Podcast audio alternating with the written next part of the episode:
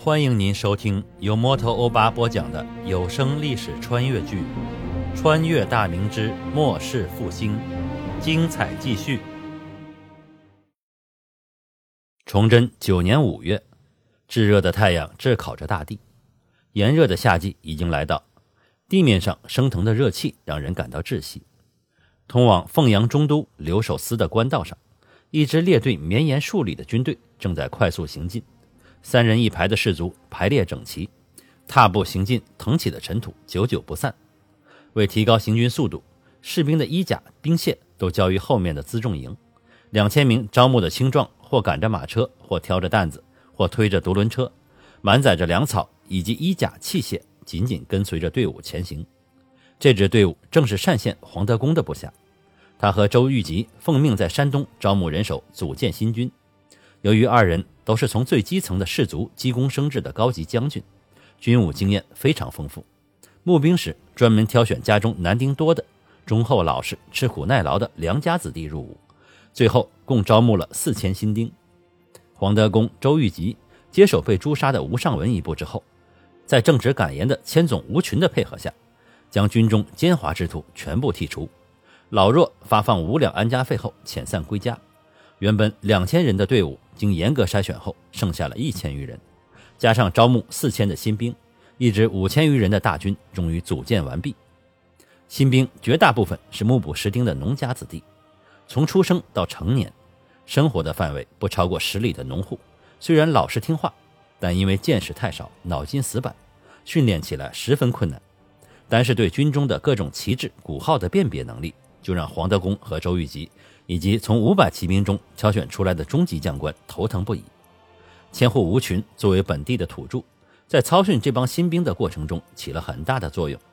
由于山东人的方言口音特别重，永卫营的将官感觉沟通起来是特别别扭。吴群虽是土生土长的本地人，但官话说得甚是精熟。他带着几个百户少管上下沟通，全力投入到训练新兵的过程中去。经过数月的磨合。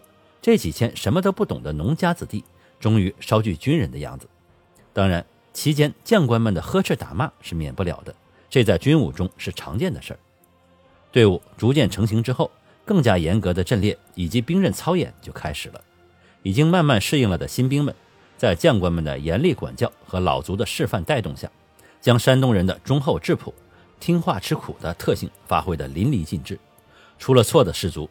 不管是将官用木棍打，还是用马鞭抽，丝毫没有怨恨和反抗的意思，就是一声不吭的挨着。挺枪行进的将令一下，就算前面是一堵墙，没有接到停止前进的命令，新兵们也会撞过去。黄德功和周玉吉对这批新兵非常满意，除了脑筋死板一点，反应略慢一点，忠诚听话这点上是无可挑剔。加上山东人特有的高大粗壮的体型，假以时日，经过战阵的磨练。这支队伍必会成为一支强军。他们不知道的是，在贫困的鲁西北地区，能够参加官军，每日能够吃饱饭，每月还有一两的官银的月饷，这是多少人做梦都想不到的好事儿。别说只是操训犯错才挨打，只要每天能吃饱饭，天天挨打都行。反正庄户人家皮糙肉厚，将官也不是下死手打，挨着就行。自己吃人家的饭，还能攒下银子给家里烧去。就得好好听人家的话，好好操演，本就是天经地义的事儿。这就是几乎所有新兵的想法。新军开始正式操演军阵时，周玉吉接到圣旨，调任他去孙传庭的秦军担任主将。二人相处数年，相交莫逆，这下陡然就要分隔两地。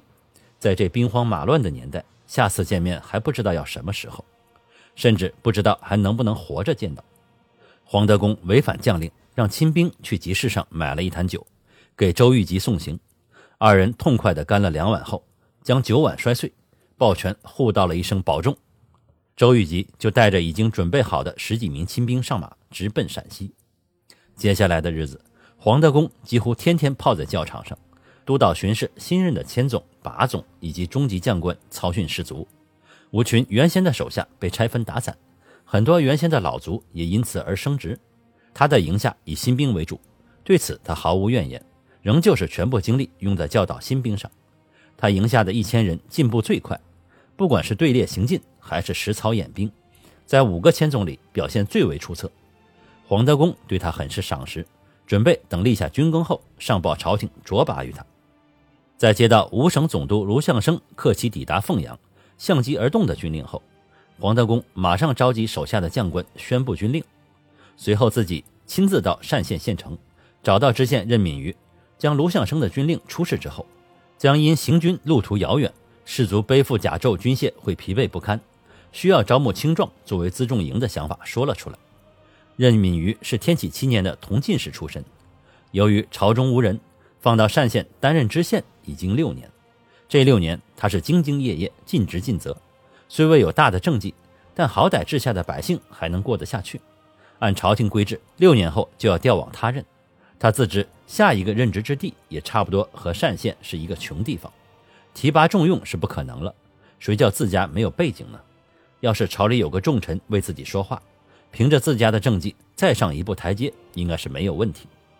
黄德公的要求并没有让任敏瑜感到不耐，二人一文一武，虽然很少有交集，但他却也听到有关这部人马的一些消息。他清楚黄德公虽为武将，却是深得皇上信任的近臣。只要能够让黄德公满意，到时候一旦官军大胜，说不得战功上会有自己相助官军的名字。一旦入了圣眼。难保不会是个机会，升官还不是皇上的一句话吗？何况还有五省总理下的军令。卢相生虽然不管民事，但将来很难说会有什么样的前程。得到皇帝器重的大臣，官路可不是自己能比的。任敏瑜爽快地答应了黄德公的请求，立即召集县衙各房书吏和班头捕快，让他们下到各乡里宣讲招募一事，并向百姓言明：凡相助官军者，免劳役两年。更重要的是，黄德公带着银子来的，所有愿意参加辎重营的百姓，每人每月五钱银子，并且管饭。双重利益的诱惑下，十里八乡的百姓踊跃报名。最主要的原因是，连年的大旱已从黄河蔓延到了山东西部，眼看着田里的庄稼枯萎干死，很多家中已无余粮的百姓开始打算逃荒。正在发愁之时，官府带来这么好的消息，对于很多农户来说，这简直就是救苦救难的菩萨呀！庄稼收成无望，家里的壮劳力天天闲着，一个人的嚼用就赶上好几口人。这回随了军，既能管饭，还有银钱可拿。有了这些银子，趁家里粮食还不高，就能多买一些放在家里，再去地里挖一些野菜，快要断流的河里捞一些鱼虾，用盐巴腌制起来，省着吃，就能过些好日子。说不定老天开眼，降下几场大雨。能赶着种上秋庄稼，就能熬过这个年。黄德公看着衙门前聚集的人群，看着那一张张愁眉苦脸上带着希冀的眼神，心下也是难过异常。他也是穷人家出身，父亲早亡，母亲含辛茹苦的将他和弟弟妹妹养大，自是知道穷困挨饿的滋味。田里的庄稼几乎绝收的情形，他也是看在眼里，也不知道这些百姓接下来的日子要怎样度过。他侧身对身边的任敏瑜说道：“大人，旱情太严重了，百姓要是吃不上饭可咋办？要是再有闯贼一样的人一煽动，那岂不是又是一场大祸？”任敏瑜摇了摇头：“本官上月已将旱情报给了朝廷，至今尚未得到回复。本官也发动士绅往县衙捐助粮食，以备后患，可响应者寥寥无几啊。”县衙库房存粮也只有数百担，存银也只有几百两。就算这点银子，趁着粮价还未疯涨，我已遣人去了徐州一带购粮，能买多少算多少吧。至于将来如何，我这个知县也不知道啊。感谢您收听由摩托欧巴播讲的历史穿越剧《穿越大明之末世复兴》，欢迎加入我的八分圈。下集精彩继续。